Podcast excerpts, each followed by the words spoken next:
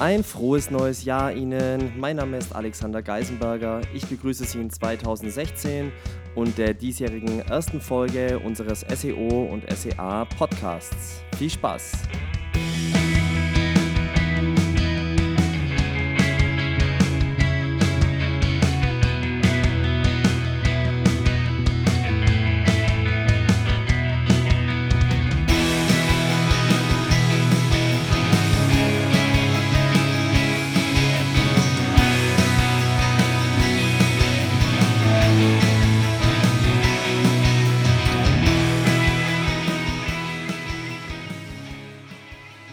Ja, nochmals ein frohes neues Jahr Ihnen.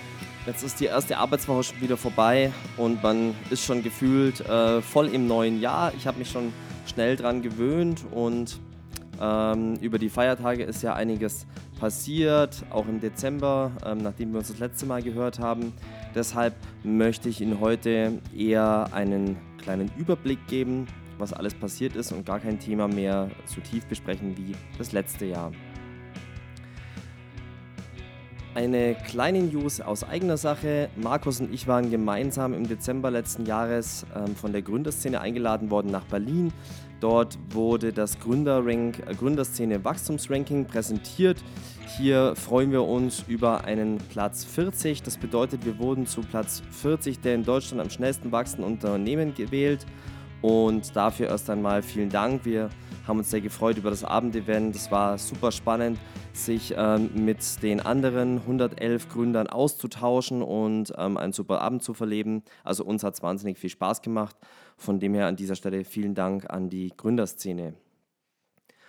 Ein Thema, das ich heute einmal anteasern will, weil es mich schon seit ungefähr eineinhalb, zwei Jahren extrem beschäftigt, sind die alternativen Suchmaschinen. Für mich bedeutet alternative Suchmaschinen jegliche Form von Suchmaschine, die eben vom Markt fast schon Monopolisten Google unabhängig sind, zum Beispiel verschiedene App Stores oder auch ähm, Portale wie Yameda, verschiedene ähm, native Suchmaschinen, zum Beispiel Siri, zum Beispiel äh, Google Now oder ähnliches. Warum ich mir darüber viele Gedanken mache, ist recht einfach zu erklären. Die Wettbewerbsdichte in der Suchmaschine Google wird immer höher und man wird immer abhängiger von einer einzigen Trafficquelle, sei es nun SEO oder SEA. Im Bereich SEA kann man immer sehr, sehr schnell monetär nachhelfen. Im Bereich SEO ist das oft nicht so einfach möglich. Und über die letzten Jahre musste ich leider sehr, sehr viele Projekte von bekannten Freunden in meinem Umfeld beobachten, die durch Google Neuerungen und Updates abgestürzt sind. Und nachdem man das sich selbst und natürlich auch vor allem seinen Kunden nicht wünscht, sollte man sich ab und zu Gedanken machen, welche Alternativen es denn gibt. Was wir nun momentan durchführen, ist ein Experiment gemeinsam mit der Universität Augsburg. Das läuft jetzt seit ungefähr vier Monaten. Wir haben hier eine Kooperation mit einer Gruppe von zwölf Studenten, mit denen wir ähm, den aktuellen Markt erforschen und definieren wollen, welche alternativen Traffic-Quellen es aktuell gibt, welchen Aufwand es macht, diese zu belegen, um ähnlich viel und vor allem genauso qualifizierten Traffic wie über Google zu erhalten. Vor allem aber möchten wir eruieren, welche Traffic-Kanäle in Zukunft dann relevant werden und wie wir diese bespielen können. Und dazu wird es ein Event im Januar bei uns im Haus geben und die Ergebnisse daraus werden wir natürlich ausführlich dokumentieren und Ihnen auch zur Verfügung stellen. Das bedeutet, Sie erhalten von uns ein Skript an die Hand, welches im Detail dokumentiert, welche alternativen Tra Traffic-Kanäle es momentan gibt, wie diese projektiert werden können und welche Traffic-Quellen morgen angesagt sind. Parallel schreibt unser Werkstudent Daniel momentan seine Masterarbeit zu einem ähnlichen Thema, welche eben an einem Live-Experiment ähm, herausstellen soll, wenn ich den gleichen Zeitaufwand für Google und zehn andere alternative Suchmaschinen einsetze, bei welcher dieser Suchmaschinen der meiste Traffic generiert wird, letztendlich auch die meisten Sales oder auch Leads. Dann gab es Ende letzten Jahres noch ähm, ein, äh, ich möchte jetzt gar nicht sagen Google Update, aber eine Erweiterung des Algorithmus. Und zwar hat Google zum ersten Mal offizielle Stellung genommen zum sogenannten Rank Brain. Ähm, das bedeutet, man, man kann jetzt nicht sagen, das ist irgendwie ein, ein Ranking-Faktor oder ähnliches, aber es ist eben Bestandteil des Algorithmus. Und Googles Rank Brain hat zum Ziel, künstliche Intelligenz zu simulieren. Das bedeutet, Google versucht zu simulieren, ähm, wie ein echter Mensch oder ein echtes Gehirn denken würde. Letztendlich stützt sich dieses Rank Brain oder dieses Google Brain auf eine ganze, ganze riesige Masse von Daten und verarbeitet diese.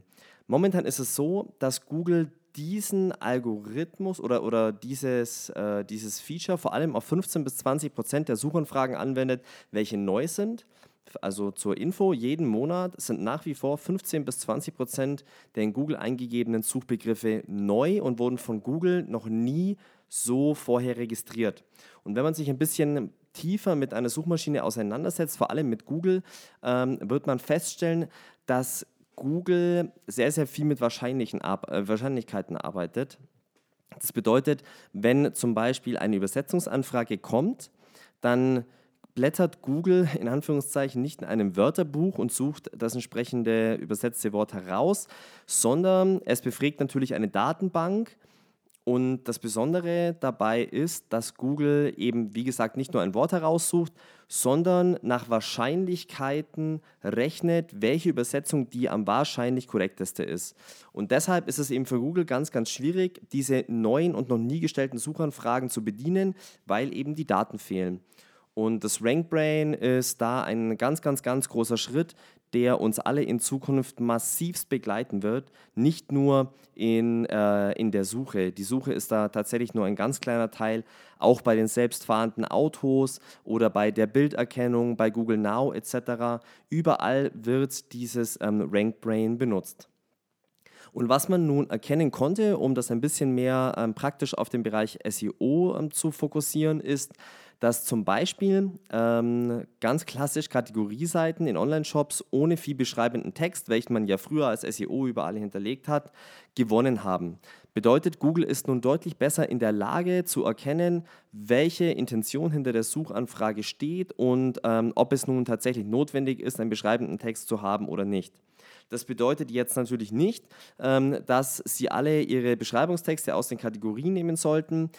Äh, vielmehr bedeutet es, dass wenn ein großer Brand vorher schon höchst relevant war zu einer Suchanfrage, aufgrund von SEO-Maßnahmen anderer Brands jedoch weiter unten gelistet wurde, eigentlich aber relevanter wäre, würde dieser nun gewinnen. Ähm, das ist eben ähm, das, das gleiche äh, Kausalität und Korrelationsproblem, wie wir es ähm, eben immer haben bei Ranking-Faktoren aber es kommt Ihnen und Ihren Projekten auf jeden Fall zugute. Letztendlich wird es wieder die Qualität der Suchergebnisse enorm verbessern. Das RankBrain hängt natürlich mit, äh, mit deutlich mehr zusammen als die zwei, drei Sätze, die ich dazu losgeworden bin. Das Thema Machine Learning oder ähm, AI, Artificial Learning, ist ähm, zunehmend bedeutend in der Online-Marketing-Branche, wird uns auch zukünftig begleiten. Und ich finde das Thema mega spannend und wir werden auch versuchen, jetzt jedes Mal ein wenig mehr dazu zu erzählen. Es gibt eine ganz, ganz spannende Neuigkeit im Bereich Autocomplete Function. Und das hängt in meinen Augen auch ein bisschen mit dieser Rank-Brain-Thematik zusammen. Sie kennen das ja sicherlich, es gibt verschiedene Begriffe, die sehr, sehr schwer sind im Detail ähm, zu erkennen. Zum Beispiel der Begriff Orange oder auch Orange kann eine Farbe, kann eine Frucht sein, kann aber auch ein Unternehmen sein. Die Stadt Essen ähm, ist auch so ein Problem oder auch ähm, der Begriff Titanic.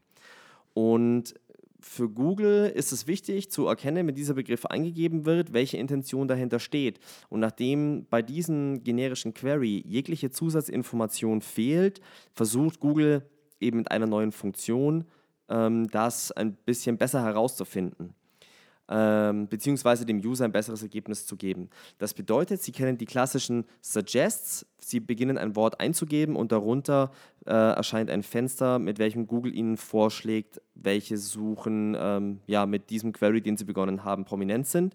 Und wenn Sie jetzt zum Beispiel Titanic eingeben, dann wird Ihnen Google eine erweiterte Beschreibung geben. Zum Beispiel Titanic Magazin, Titanic ähm, das Schiff, Titanic der Film etc. Und Sie haben so die Möglichkeit, direkt das für Sie passende Ergebnis zu wählen.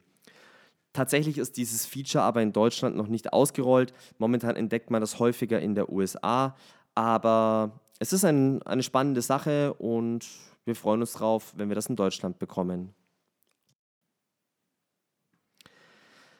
Dann hat Google ähm, zwei Neuigkeiten äh, im Bereich Local veröffentlicht. Die eine ist leider weniger schön, nämlich gibt es keine Möglichkeit mehr, die Location in Google anzupassen. Wenn Sie nun zum Beispiel auf ähm, zum Beispiel Autowerkstatt München optimiert haben und Sie sitzen aber selbst in Heilbronn, dann konnten Sie Google mitteilen, bitte gib mir die Ergebnisse, als stünde ich mitten in Heilbronn und somit hätten Sie eben den richtigen, das richtige Suchergebnis. Leider gibt es diese Möglichkeit nicht mehr. Sie können also Ihren Standort nicht mehr manipulieren. Es gibt eine Möglichkeit, ähm, die, ähm, den, die Suchanfrage bzw. die aufgerufene URL über, ein, ähm, über einen Parameter zu manipulieren. Da werden wir separater noch etwas darüber schreiben, sollte es Sie interessieren. Schön ist jedoch, dass es eine neue API gibt für Google My Business. Und diese API ermöglicht es Ihnen, in Masse neue Locations anzulegen, aber auch die Daten zu verwalten. Das bedeutet, wenn Sie ein System haben, in dem zum Beispiel Bilder, Beschreibungen, Öffnungszeiten und so weiter ähm, ihrer 50, 60 Standorte liegen, dann können Sie diese nun mit einem, äh, mit einer API zentral anlegen und Sie haben in ganz Deutschland alle Ihre Orte angelegt und das reduziert den Aufwand dahinter extrem. Was mich sehr freut, äh, einer der größten äh, SEO-Tool-Anbieter, nämlich Systrix, hat ein neues Tool herausgebracht und das geht endlich mal über den Tellerrand der klassischen SEO-Tool-Hersteller heraus. Nämlich ist es ein Tool zur Amazon-Keyword-Recherche. Das bedeutet, äh, man hat die Möglichkeit eben auf Systrix ein Keyword einzugeben, ähm, bekommt entsprechend einen ähm, eine Tendenz der Häufigkeit der Anfragen, vor allem aber wichtig äh, relevante und verwandte Anfragen. Das bedeutet, wenn Sie eben Keywords zu Ihren Amazon Keyword äh, äh, Amazon Produkten hinzufügen möchten, dann ist dieses Tool extrem wertvoll und Sie bekommen sehr, sehr viele verwandte Begriffe und können damit letztendlich mehr Traffic auf Ihre Produkte bekommen. Den Link, den packe ich in die Show Notes und dann können Sie das live ausprobieren. Ich glaube, 20 Abfragen am Tag sind momentan kostenfrei. Da wird noch einiges mehr kommen. Das Schöne ist, dass wir das gleich mit einer anderen News verknüpfen können. Nämlich hat Amazon die Möglichkeit von ähm, Keyword-Beschreibungen von 250 Zeichen auf 5000 Zeichen erhöht. Das bedeutet, Sie können das 20-fache an Suchbegriffen letztendlich beziehungsweise an, an Zeichen äh, hinterlegen und damit die Sichtbarkeit auf Amazon steigern. Ich muss zugeben, ich bin ein wenig verwirrt, was Amazon hier treibt, da ich eine sehr, sehr hohe Meinung habe von diesem Unternehmen. Und ähm, der Spam und der Betrug, der mit solchen Dingen möglich ist, sollte den Jungs eigentlich bekannt sein. Und ja, deswegen bin ich mal gespannt, wie lange das so bleiben wird. Dann habe ich für Sie noch zwei, drei kleinere Informationen aus dem Bereich SEA, wobei einige Dinge sehr, sehr spannend sind. Zum Beispiel ist es mittlerweile möglich, über Android-Mobilgeräte, also beziehungsweise Android-Apps, ähm, interaktive Anzeigen zu schalten. Das bedeutet, wenn Sie zum Beispiel ein Spiel haben, ähm, dann haben Sie die Möglichkeit, ähm, in der Anzeige das erste Level dieses Spiels ähm, spielen zu lassen. Und das ist natürlich für die Vermarktung einer App und vor allem auch für den User eine super geniale Funktion und ähm, finde ich mega spannend. Bin ich mal gespannt, ob Google das behalten wird. Oft testet Google auch verschiedenste Formate und Möglichkeiten, aber auf jeden Fall ist es eine ganz witzige Idee. Dann hat Google auch die Möglichkeit gegeben, ähm, Analytics und AdWords zu verknüpfen. Das kennen Sie natürlich auch. Jetzt ist es aber auch möglich, Remarketing-Listen zu teilen. Also Remarketing-Listen, die Sie zum Beispiel ähm, Analytics erstellt haben, eben in AdWords ähm, zu schieben, was Ihnen eben deutlich mehr Möglichkeiten bietet, weil Sie letztendlich weniger Aufwand haben und deutlich schneller an diese Listen kommen. Und letztendlich kann es auch gut sein, dass Sie über verschiedene Kanäle, die im jeweiligen Unternehmen vermarktet werden, eben ähm, nun diese Listen austauschen können. Abschließend möchte ich Ihnen noch die Info geben, dass Sie wahrscheinlich eine ähm, E-Mail bekommen werden, nämlich dass die Richtlinien für Google Shopping Ende Februar angepasst werden. Diese ähm, Änderung ähm, bzw. Die, äh, die Anpassung der Regelungen, der Geschäftsbedingungen etc. betrifft Sie definitiv nicht, insofern wir Sie im Bereich SEA betreuen. Ähm, letztendlich gibt es noch zusätzlich einen neuen Hilfebereich, der allerdings ähm, ich sage jetzt mal, nicht noch tiefer in die Sphäre reingeht, sondern eigentlich eher Anfängern helfen soll, die verschiedenen Möglichkeiten und Themen zu verstehen. Das bedeutet, SEA ähm, ändert sich ein wenig. Wenn Sie aber mit uns in dem Bereich schon zusammenarbeiten, gibt es für Sie hier keinen Handlungsbedarf. Damit darf ich mich dieses Mal schon wieder verabschieden. Ich habe diese Folge für mich mal genutzt, um mich ein wenig einzugrooven. Ich hoffe, Sie konnten mit der News-Übersicht ähm, etwas anfangen und zumindest ein, zwei neue Themen mitnehmen. Wie gesagt, sollten Sie sich ein gewisses Thema wünschen, können Sie sich jederzeit bei mir gerne melden. Wir werden auch, wie versprochen, unsere Gäste mit einladen. Wir haben schon zwei, drei Themen auf dem Schirm. Und ja, damit wünsche ich Ihnen erstmal noch einen guten, schönen verbleibenden Januar und eine gute Zeit.